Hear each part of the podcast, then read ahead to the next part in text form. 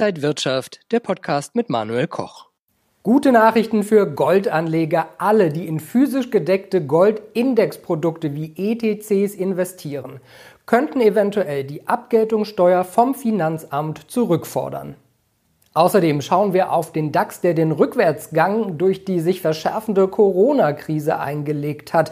Wie könnte es da weitergehen? Kommen Einbrüche und wir haben zwei Top-Empfehlungen, das britische Pfund zum Brexit und Facebook. Das alles heute bei Inside Markets X. Ich bin Manuel Koch. Herzlich willkommen.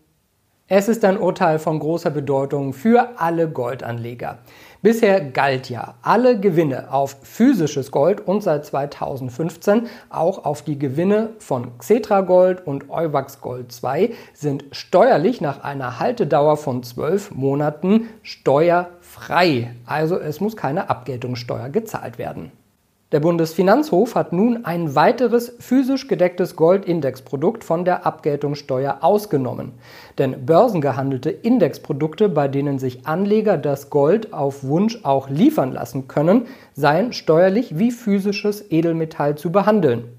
Mehr Konkurrenz ist auf dem ETC-Markt jetzt denkbar.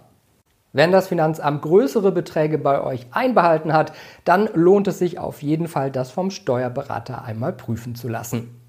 Wir schauen gleich auf die Chancen beim DAX. Jetzt erst einmal der Veranstaltungshinweis.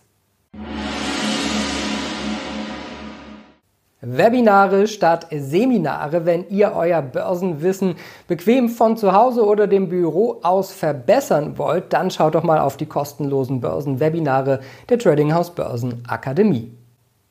Die nächsten Termine am 18. November und 16. Dezember jeweils um 19 Uhr ein exklusiver Marktausblick mit dem Portfoliomanager André Stagge.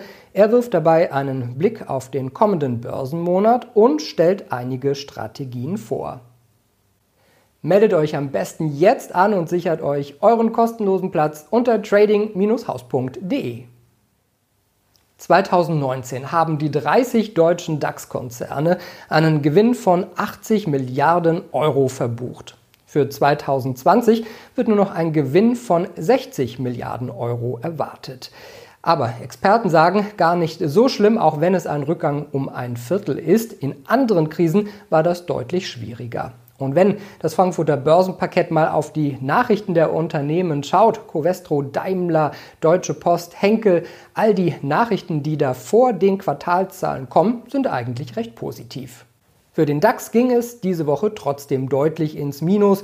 Die Corona-Krise mit einem Lockdown, ein möglicher No-Deal-Brexit und die US-Wahlen verunsichern weiterhin. Wie sollten sich Anleger jetzt am besten durch diese Zeit manövrieren?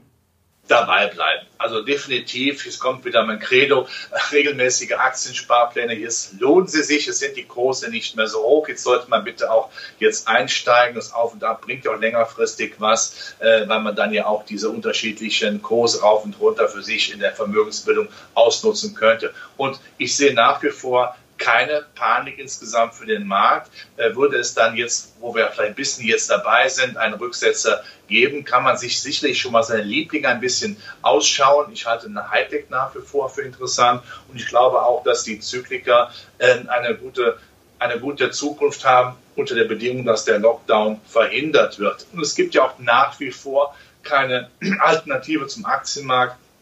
Ich war es klassisch. Zinspapiere sind so attraktiv wie eine Darmspiegelung.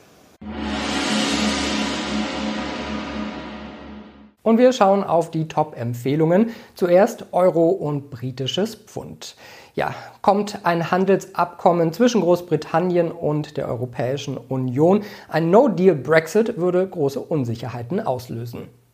Das spiegelt sich auch nur zu gut im Kursverlauf des Euro gegenüber dem britischen Pfund wider. Die Experten der Trading House Börsenakademie sehen aber eine Longchance. Sobald ein nachhaltiger Tagesschlusskurs oberhalb der Kursmarke von 0,9161 Pfund vorliegt, steigen die Chancen auf einen Rücklauf. Bei fortgesetzter Aufwärtsdynamik könnten sogar noch einmal die Jahreshochs aus Anfang 2020 bei 0,9499 Pfund angesteuert werden, ehe wieder größere Gewinnmitnahmen einsetzen. Bis dahin scheint ein Long-Investment durchaus sinnvoll zu sein. Allerdings bleibt es vor dem Hintergrund der laufenden Verhandlungen zwischen der EU und Großbritannien rein spekulativ. Schaut man auf den Kursverlauf der Facebook-Aktie, kann das den ein oder anderen Anleger schon zum Staunen bringen. Zwischen Mitte März und Ende August hat sich der Wert des Wertpapiers mehr als verdoppelt. Doch allmählich kommen Zweifel an der Rallye-Fortsetzung auf. Deswegen sehen die Analysten hier eine Short-Chance. Für eine regelkonforme Aktivierung müsste erst die dazugehörige Nackenlinie um 256,80 Dollar nachhaltig auf der Unterseite verlassen werden. Nur hierdurch ließe sich anschließend Korrekturpotenzial auf bis zu 218,33 Dollar sehen. Das wäre durchaus ein handelbarer Short-Ansatz, Andernfalls dominiert noch immer der Aufwärtstrend und könnte oberhalb von 280,06 Dollar einen neuerlichen Test der August-Hochs hervorrufen. Wenn euch das Video gefallen hat, dann gebt mir einen Daumen nach oben, kommentiert und postet. Und ansonsten sehen wir uns in der kommenden Woche wieder bei Inside Markets X. Ich bin Manuel Koch. Happy Friday!